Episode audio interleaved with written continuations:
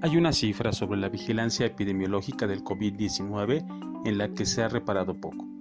Se trata de los llamados negativos acumulados.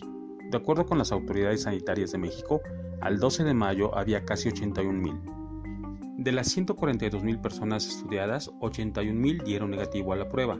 Además, hay 23.000 sospechosos, ni confirmados ni rechazados. Pero, ojo, son personas que presentaron signos de esta enfermedad, fiebres, taquicardias, dificultades para respirar.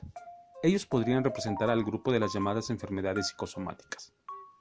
Si a los 81.000 negativos pudiéramos sumarle la cifra de personas que solicitaron ayuda médica, pero ni siquiera calificaron para poderse hacer una prueba, y aún más, si sumáramos a aquellos que tuvieron fiebre, taquicardia y dificultad para respirar, pero se abstuvieron de solicitar ayuda médica, el número sería mucho mayor.